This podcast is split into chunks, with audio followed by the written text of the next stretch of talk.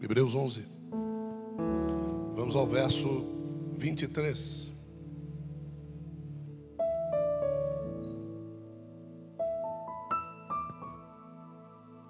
Hebreus 11, verso 23.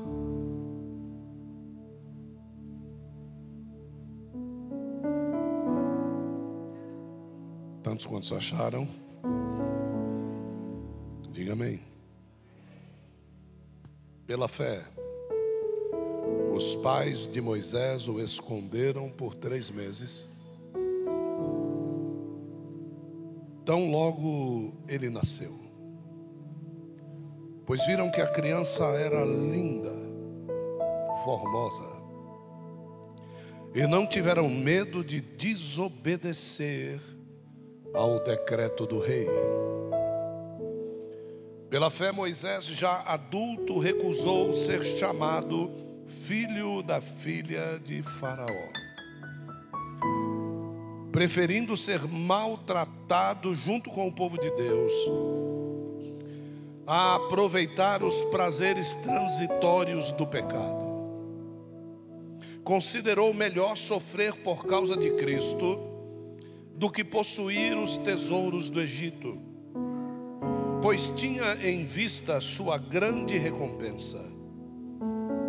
Pela fé, saiu do Egito sem medo da ira do rei Faraó e prosseguiu sem vacilar, como quem vê aquele que é invisível. Pela fé, ele ordenou que o povo de Israel celebrasse a Páscoa e aspergisse com sangue os batentes das portas, para que o anjo da morte não matasse seus filhos mais velhos. Só até aqui. Diga assim, pela fé.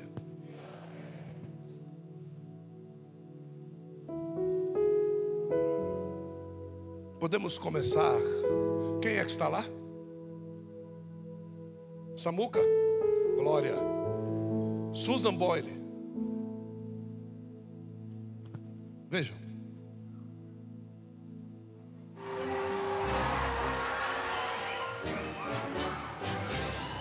Hi, what's your name, darling? My name is Susan Boyle. Okay, uh, Susan, and where are you from?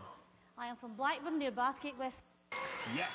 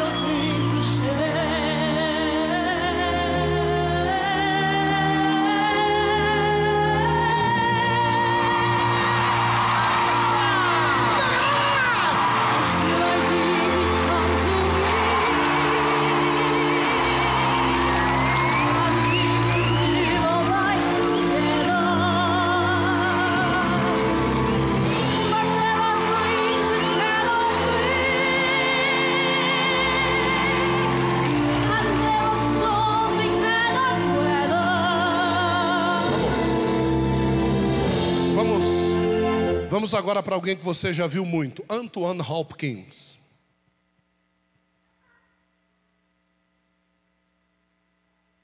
o homem que ensinou o silêncio dos inocentes, Anton Hopkins. Vamos a Michael Phelps. Michael Phelps, o maior recordista mundial de natação. Esse você conhece, Bill Gates. Esse então você conhece mais ainda, Elon Musk. Muito bom. Todos eles são iguais. Todos eles são diagnosticados como doentes improváveis. Todos eles são autistas. Você reclama do que mesmo?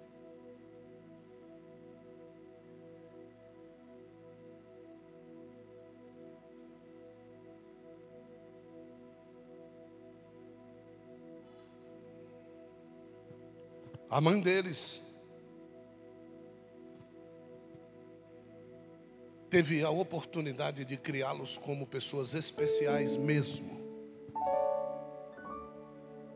Quando Deus falou isso comigo ali sentado, eu não acreditei e fui buscar. E eu fui ver que, desde cedo, foi diagnosticado na vida de cada um deles, assim como de Lionel Messi também. Hoje, campeão do mundo.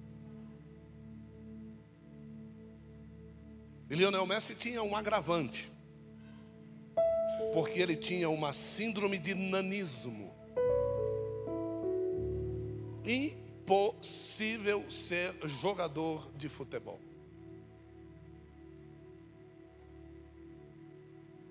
O que é que disseram para você que é impossível mesmo? É, Michael Phelps é o único que aglomerava duas doenças quase que irreversíveis. Michael Phelps tem TDAH ou TDAH, síndrome do déficit de atenção. Mas ele consegue fazer 100 metros rasos em 7,8 segundos nadando. O que eu não consigo fazer andando. É, são coisas que você às vezes pode até montar em cima, como se fosse um cavalo de Troia para sua vida. Mas aqui nós vemos um homem que foi e poderia ter sido aquele que aglomeraria para si menosprezo por si mesmo, por ter sido abandonado pelos seus pais. Mas pelo contrário, na situação que se encontrava, ele resolveu crescer. Ele resolveu se desenvolver e ser o homem formado em todas as ciências do Egito. Ele não se acomodou como sendo filho da filha de Faraó e tendo tudo, tendo um PlayStation 326, por exemplo, ou um iPhone 38. Não, ele, ele ele foi estudar, ele foi crescer, ele foi se desenvolver, ele foi conhecer Faraó ao ponto de se tornar até mais importante e amado que o próprio filho de Faraó.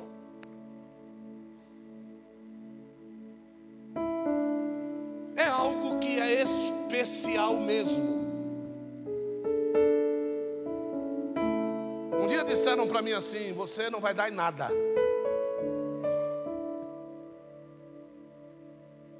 E as notícias chegavam. Sabe o que disseram de você? Que mais cedo ou mais tarde você volta para a farinha de novo. E talvez isso para alguns, nos tropeços que a vida traz, fosse realmente o combustível que pudesse me levar de novo para lá. Mas existe um momento na vida de cada um destes homens, e se você estudar a biografia deles, você vai ver que isso é verdade. Eu não consegui ler a biografia de todos eles enquanto estava sentado aqui, mas a minha história pode ser o elo de ligação fantástico que Deus tem em todas as histórias. que vai chegar um momento que nós vamos escolher sofrer por causa de Cristo.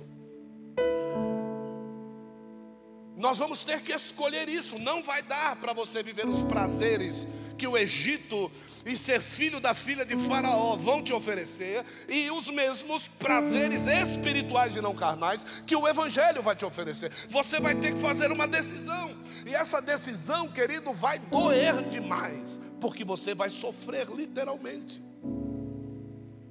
O que eu estou querendo dizer aqui é que os pais de Moisés não titubearam em dá-lo.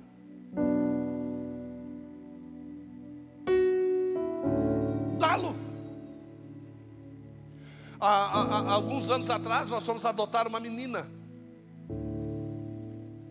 E quando fomos adotar essa menina, qual foi a notícia? Tudo estava pronto, nós vamos adotar, a menina se deu, trouxemos na igreja, a igreja presenteou essa menina, estava tudo certo, vamos, vamos, é isso mesmo, é isso mesmo, legal, legal, legal. A família disse: se adotar, avise para quem adotar que nós vamos matar todo mundo. Essa menina, ela vai ser herdeira do tráfico de drogas, que eu sou traficante e a minha mãe é traficante. Então veja que o seu comportamento depressivo vai depreciar toda a tua geração. O seu comportamento idiotesco, ignorantesco, vai fazer com que toda a tua geração seja assim. Ou você muda agora, ou então todos os que virão depois de você serão como você é.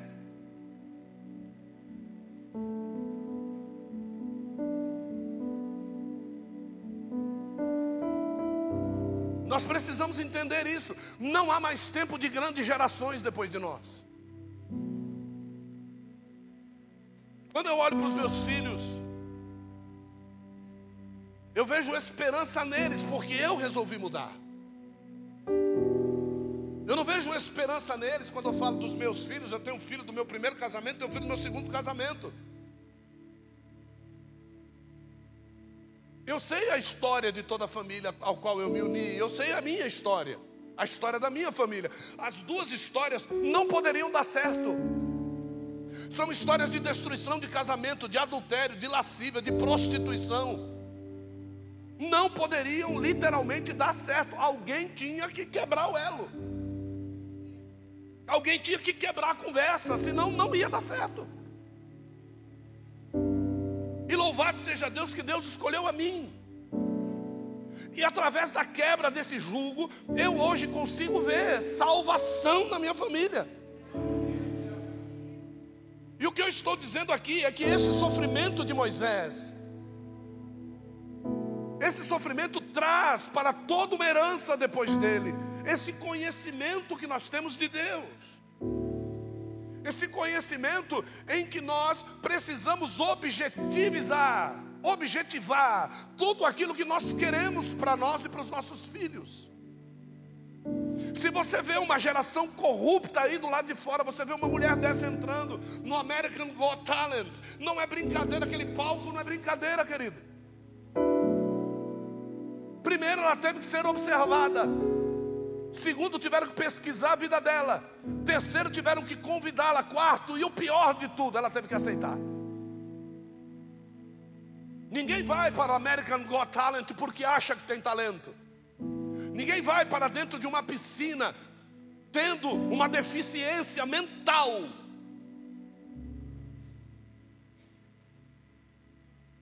Porque acha que vai ser o melhor nadador do mundo. Não é isso. Eu preciso me apaixonar por aquilo que faço. Eu preciso me apaixonar por aquilo que vou ser, antes de ser. Porque se você se apaixona por causa do salário, o dia que não houver salário, você deixa de estar apaixonado. Esse menino começou a crescer, esse menino Phelps, esse menino começou a crescer, começou a pegar no ombro, teve pneumonia quando era novo. Os médicos ainda perguntaram para o pai e para a mãe o, o, o que, que ele faz de esporte. Ah, ele gosta de água, muito bom, ponha ele para nadar. Então quer dizer que às vezes essas enfermidades são jogadas sobre nós para direcionar-nos aquilo que Deus quer que seja feito. Porque senão, querido, você tem que ser evidenciador de outros. Imagine quantos autistas Phelps já não contaminou para que se joguem dentro da água. Quantos Kirten da vida, Gustavo Kirtens, quando esse menino foi campeão de, de Roland Garros, quantos não saíram comprando raquete de tênis em Santa Catarina para poder ser tenistas que nem ele? Quantos, quando Ronaldinho, fenômeno, quando, quando outros grandes jogadores de futebol, como Maradona, que virou Deus na Argentina, não saíram comprando chuteiras para os seus filhos gordinhos dizendo para eles que eles iam ser jogadores de futebol? E quantos não venceram essa síndrome, esse gene que existe dentro de nós, que é o gene da obesidade? Assim como o Cássio do Corinthians, por exemplo, aquele menino fica de pé. Esse menino tem toda a tendência de ser um gordo. Mas ele luta, eu estou mentindo ou não? Você luta ou não luta contra isso? Você sabe quem é esse menino? Goleiro do Corinthians. E, e ele que engorde para ver se ele vai para debaixo dos pau. Pode. Ele vai ser medido toda semana. O peso dele vai ser medido toda semana. Pessoas que vê lutas de MMA acham que aqueles caras parrudões, aquele negócio todo, aqueles caras são beneficiados. Beneficiado nada. Eles têm que fazer jejum, perder peso, ganhar peso e tem que ficar a semana toda controlando, porque eles amam o que fazem. Ser cristão não é diferente, meu amigo. Você tem que amar o teu chamado. E por amar o teu chamado, você tem que decidir sofrer pelo teu chamado. Ninguém é cristão para viver uma vida plagiada do mundo. Não, nós não plagiamos o mundo, nós rejeitamos o mundo. Nós não gostamos do mundo. Nós não somos adeptos de cerveja sem álcool. Nós não somos adeptos de sexo com preservativo, porque o pênis não encosta na vagina. Não, nós não somos o mundo. Nós lutamos contra, nós batemos contra, e não importa se nós vamos sofrer perseguições por causa disso. Homem é homem, mulher é mulher, e está acabado. Não tem outro sexo, não tem outra evidência. Nós somos cristãos, estamos e somos chamados filhos da filha de Faraó. Nós somos chamados filhos deste mundo, mas nós decidimos sofrer para não ser chamados mais assim.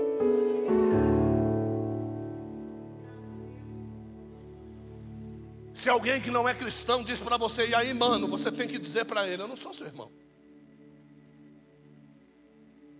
Não, o cara vai engrossar. Você tem que dizer para ele: Eu não sou seu irmão. Você tem irmãos na igreja que você não chama de irmão. E tem pessoas do mundo que você chama de mano. Então quem é que está errado? Quem é que não quer sofrer? Quem é que não quer chegar lá e dizer assim: seguinte, meu irmão, eu não sou filho da sua filha, coisa nenhuma. Eu sou filho de Joquebed, filho de Arão. Eu sou judeu de nascença. Viu? E eu estou indo embora daqui. Não, eu estou indo embora daqui. E o mundo vai dizer: Eu investi em você. Que se lasque o mundo. Porque o seu investimento, quem fez em primazia foi Deus te dando vida.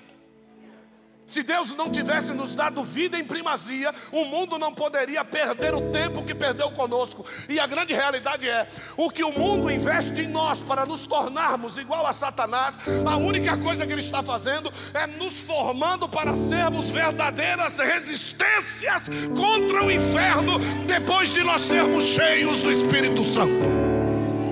É isso que o mundo faz com a gente. O mundo deixa você se tornar um dependente de drogas para você se tornar um libertador de drogados.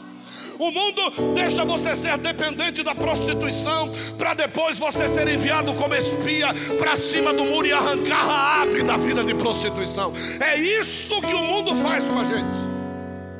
Mas depois que nós entramos dentro da igreja, não há como voltar para o mundo mais, Marcelo.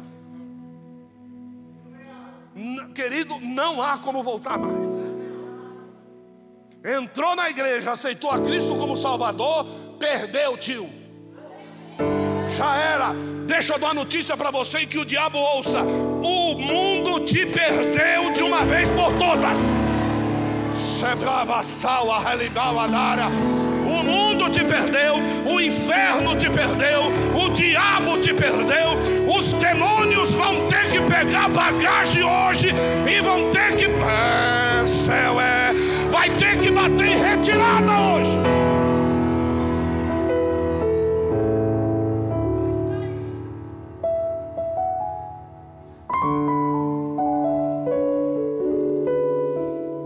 Ele preferiu ser maltratado. Agora, isso aqui é interessante. Ninguém aceita Jesus, Jesus. Ninguém aceita Jesus, Núbia, para sofrer sozinho.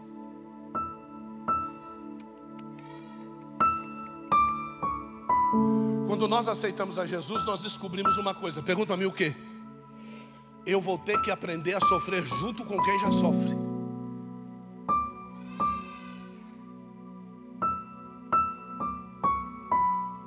Então, sou motorista de Uber, estou aceitando Jesus hoje, Marcelo. E aí sou chamado para entrar no grupo lá dos motoristas lá. E aí eu estou aceitando Jesus. E no grupo dos motoristas tem quem é de, de Jesus e não é de Jesus. Todo lugar vai ser assim, querido. A não ser que você queira morar dentro da igreja, mas dentro da igreja ainda tem quem é de Jesus.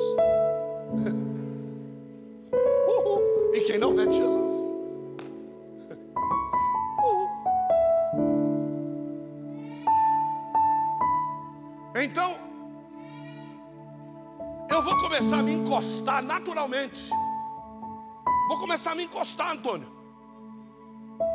em quem sofre as mesmas coisas que eu sofro. É natural isso. É por isso que ele diz aqui que Moisés, quando decidiu sair do armário, porque tem muito crente que o lenhador da Galileia vai vir para quebrar o teu armário hoje. Vai. Descer machado nesse armário que você se esconde. Viu? E quando tu procurar o armário para entrar, vai estar Jesus lá no teu quarto e vai perguntar para você: vai entrar onde? Vai se esconder atrás de que tipo de fantasia? Porque tem crente que vive fantasiado, mas hoje o fogo de Jeová vai descer sobre fantasia, guarda-roupa, e você vai ter que se revestir do Espírito Santo, e o nome de Deus será glorificado na sua vida. Então Moisés ele resolve sofrer junto com o povo de Deus. E vou dizer uma coisa, tá? Aquilo que você é conhecido no mundo, quando você chega na igreja, cheguei na igreja, sou filho da filha de Faraó. Sabe o que que a igreja faz?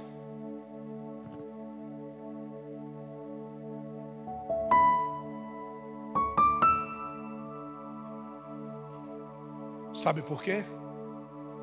Porque o corpo de Cristo tem anticorpos.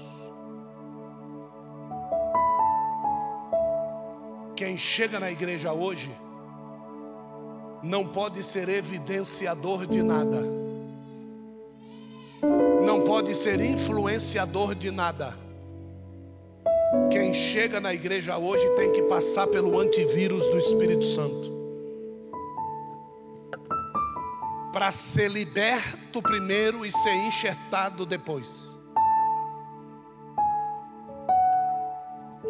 Então, quando tu chega com uma síndrome no hospital que ninguém sabe o que é, sabe o que, que o hospital faz com você? Prepara uma área de isolamento. E tu fica sozinho lá enquanto o resultado do exame não chegar. E não disser para você o que, que você tem. Quando você ficar sabendo o que, que você tem, o hospital vai ver com quem é que você pode sofrer junto. E eles vão te transferir do isolamento para uma área que nem você vai ser prejudicado com os que estão lá e nem os que estão lá vão ser prejudicados pelo que você tem. E assim é na igreja. Então, às vezes você se sente isolado na igreja. Olhe para a pessoa do seu lado e diga: É isso mesmo.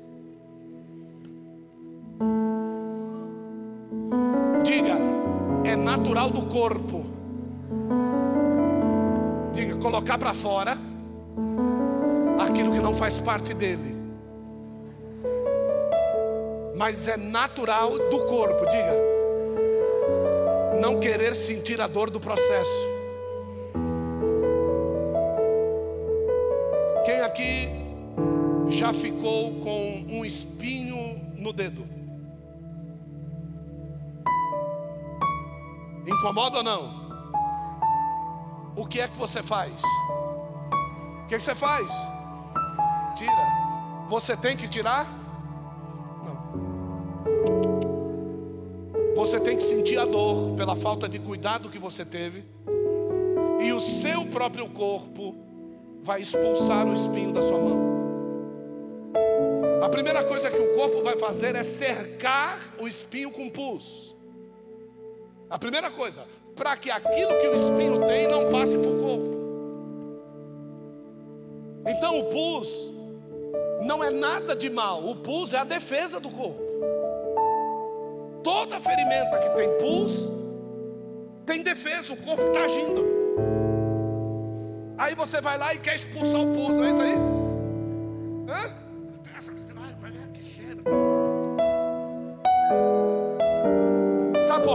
Faz isso?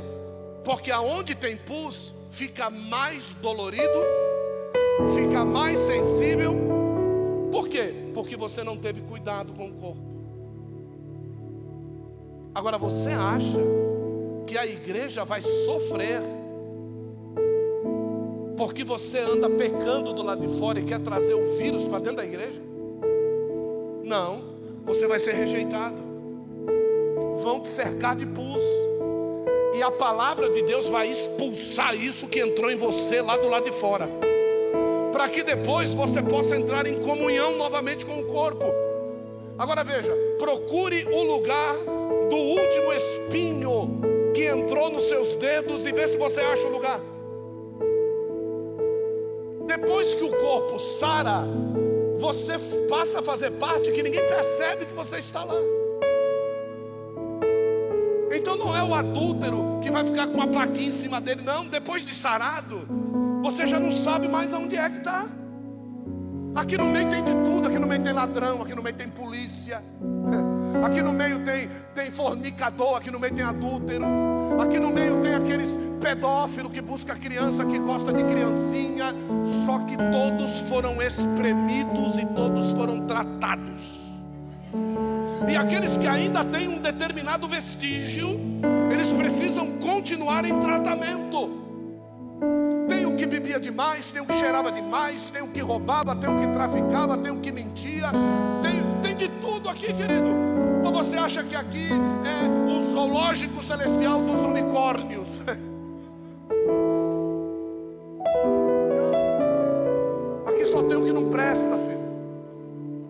Mas todos nós fomos remidos e lavados pelo sangue de Jesus. É por isso que nós temos uma condição melhor de achegarmos no céu, mas nós não somos melhores do que ninguém que está lá fora. É por isso que diz aqui que ele considerou melhor sofrer por causa de Cristo do que possuir os tesouros do Egito. Você sabe o que é considerar? É parar para pensar. O que é melhor para mim? É sentar e morrer de depressão ou botar essa depressão para correr da minha vida e viver feliz? Você tem que sentar e tem que considerar. Você vai ser o resultado da tua consideração.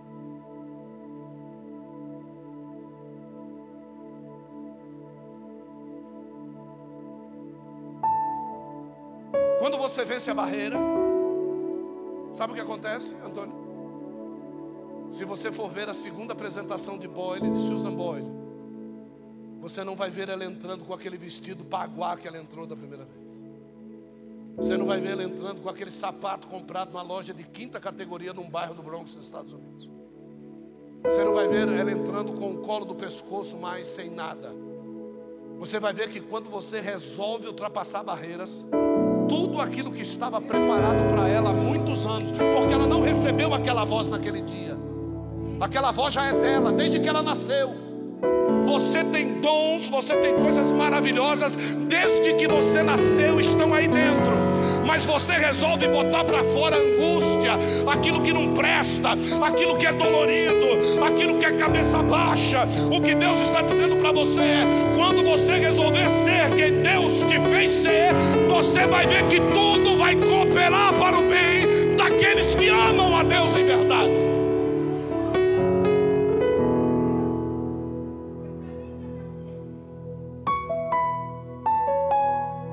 Mas o melhor de tudo é não parar de ser quem você é. Porque afinal de contas, quem aqui faz café com coador melita? Quem aqui faz café com melita? Vamos lá, deixa eu ver aqui. Isso, todos aqui, ótimo. Por que, que o Bruno deu risada? Então levanta a mão, infeliz. É, Isso. Não, mas é isso que eu vou falar, é esse demônio mesmo que eu quero expulsar. É. Usar duas vezes o mesmo coador para fazer o café. É esse cão que eu quero expulsar. É. É a mesma coisa de usar duas vezes a folha do papel do higiênico.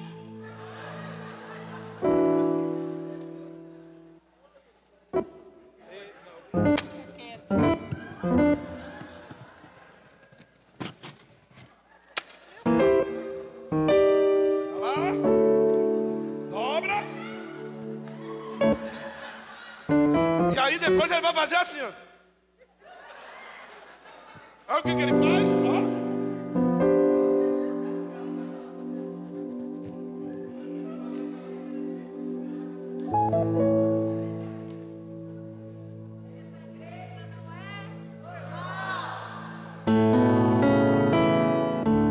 É querer que Jesus morra pelo teu mesmo pecado dez vezes. É querer que o sangue derramado na cruz fique pingando para toda vez que você for pecar, você passar por debaixo.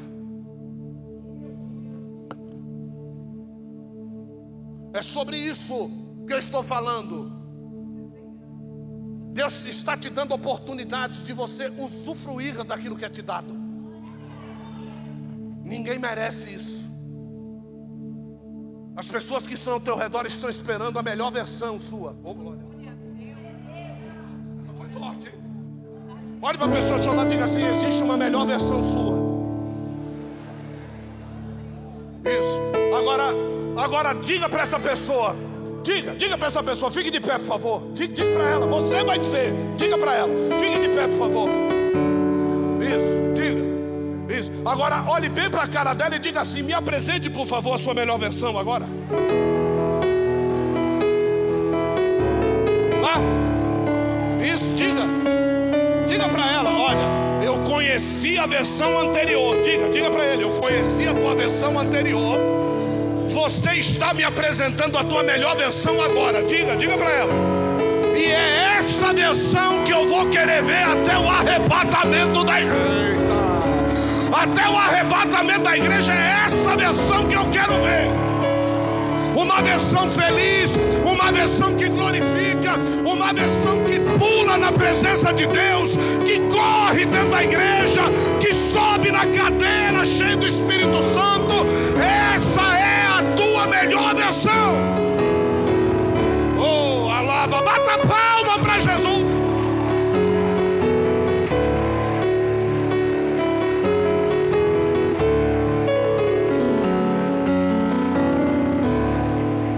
Ouça bem. A melhor versão, ouça, não sente, não sente. A melhor versão de Moisés não era ser filho da filha de Faraó. É. Olha que coisa. Às vezes a gente acha que a nossa melhor versão está escrita num diploma na parede. Às vezes a gente acha que a nossa melhor versão está atrás do microfone quando você prega. A sua melhor versão só se manifesta quando você está na presença de Deus. Porque quando Deus. Você, quer saber onde é que estava a melhor versão de Moisés? Quer saber, Tom? Ó, você não vai segurar aí não. Se- Segura esse homem que ele vai sair correndo. Olha só. A melhor versão de Moisés é quando Deus disse para ele assim, ó. Faça tudo conforme eu te mostrei no monte. Moisés, oi Senhor, sabe quando as asas dos querubins se unem sobre a arca? Sim, Senhor. É lá que eu me encontrarei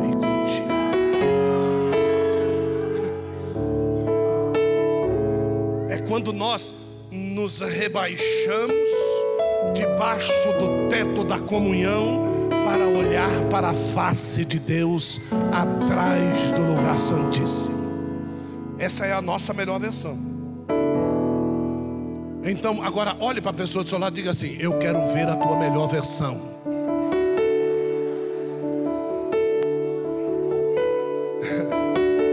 Uh! Agora deixa eu. A gente pode até ensaiar aqui na terra uma melhor versão. Mas a nossa melhor versão vai ser vista onde?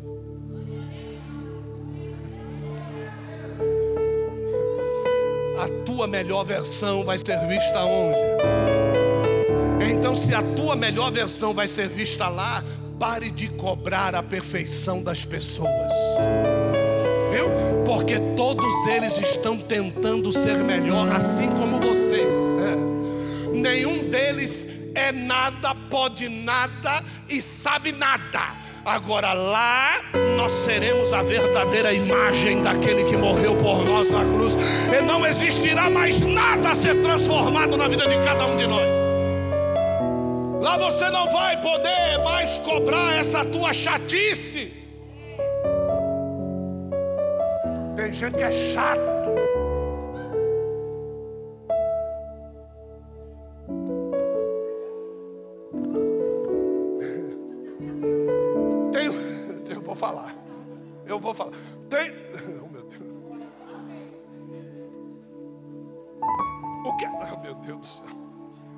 Chato? Só quem já teve chato sabe o que é chato ser chato.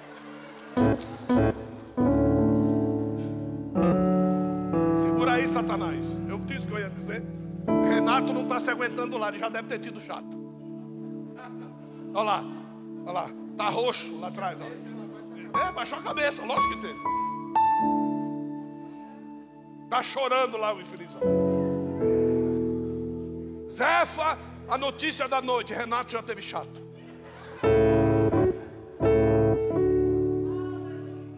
Agora presta atenção, vou terminar a mensagem. Moisés um dia resolve sofrer junto com o povo.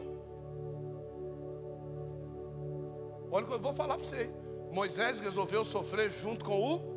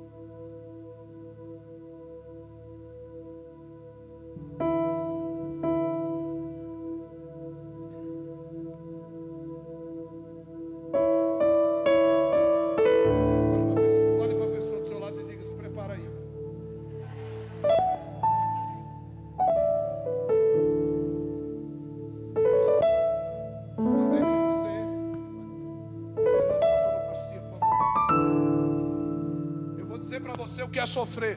Vou mostrar aqui o que é sofrer. Nós estivemos lá, no lugar do sofrimento, que Moisés se colocou para sofrer junto com eles. Eu estive lá. E em abril agora nós vamos para lá. Dá tempo de você parar de comer pizza e McDonald's e também. Já mandou? Paga a luz.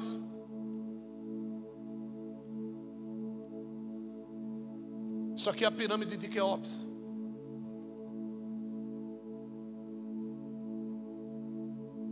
Olha o tamanho de uma pessoa diante de uma pedra. Sabe quem foi que construiu isso?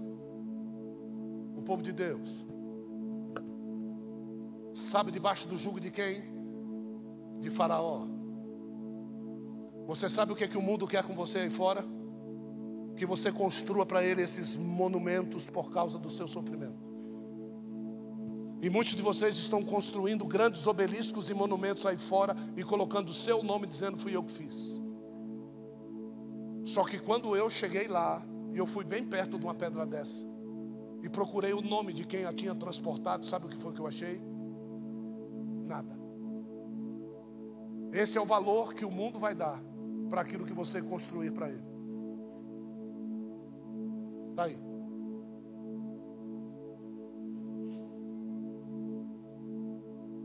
Moisés resolveu sofrer com eles e dizer para eles: tudo que vocês construíram vai ficar para trás. Agora, se você entender a história do povo de Deus, você vai ver que em Canaã, Deus não mandou construir nada em Canaã.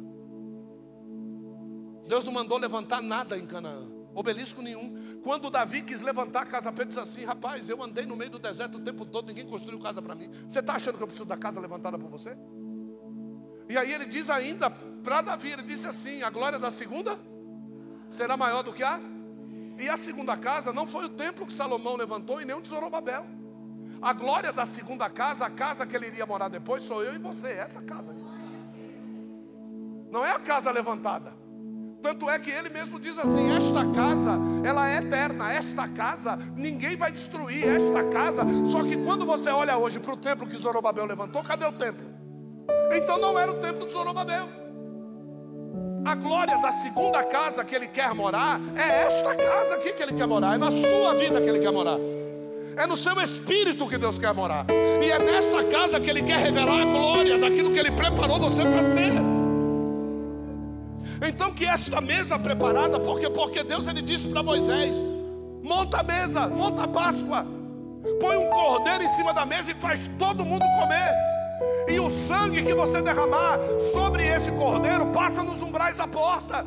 E Jesus disse: Eu sou a porta. É por isso que o sangue de Jesus é que tinha que ser passado nele mesmo.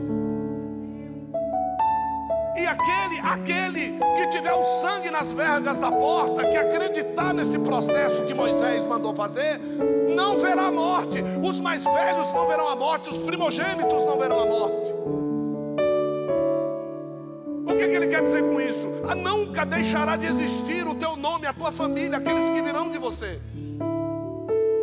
Essa mesa é uma mesa de eternidade, não é uma mesa do mês de dezembro. Nós não estamos comemorando aqui a ceia de dezembro, nós estamos comemorando eternamente. Desde janeiro, desde quando abriu essa igreja, nós celebramos a eternidade nessa mesa, porque é isso que está sendo nos oferecido aqui no corpo dele. E ele diz: e não deixa sobrar nada, come tudo que está na mesa. E se vocês verem que um cordeiro é muito para vocês, manda chamar os vizinhos. Manda chamar todo mundo, manda sentar na mesa com você, manda ter a oportunidade de ter a vida eterna com vocês. Contem a história da libertação para eles.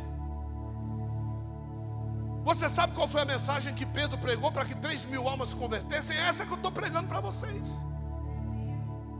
Eles se converteram. Depois João deu uma pequena palhinha, mais dois mil, e foi cinco mil, e assim por diante.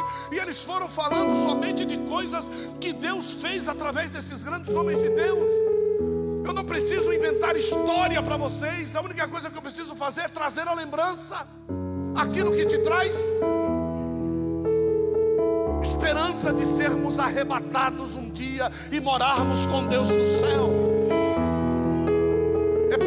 Tua nova versão começa a correr nas praças a partir de hoje. Deus vai revelar a tua melhor versão. Olhe para a pessoa do seu lado e diga assim: tem uma surpresa para você. Agora você que recebeu essa palavra, diga qual é a surpresa. Agora responde para ela com todo carinho, você querendo ou não. Deus vai revelar a tua melhor versão. Aleluia. Não é, não é decisão. O que Deus está dizendo é: juntei o rebanho num lugar e todo mundo comeu da mesma comida e todo mundo vai receber o mesmo mistério, o mesmo milagre. Deus vai revelar a nossa melhor versão. Ponto e acabou. A tua família vai te ver diferente a partir de hoje. Os teus amigos vão te ver diferente a partir de hoje. A partir de hoje você não vai ficar na internet fazendo esses videozinhos vagabundo que você faz. Você vai para a internet é para ganhar alma para Jesus Cristo. A tua melhor versão vai se manifestar a partir de hoje. Viu? Tu vai largar a panela na internet e vai jogar rede para pescar alma a partir de hoje. Você vai mostrar a esse mundo que Jesus pode transformar a alma e o caráter de um homem, o transformar num grande homem e uma grande mulher de Deus.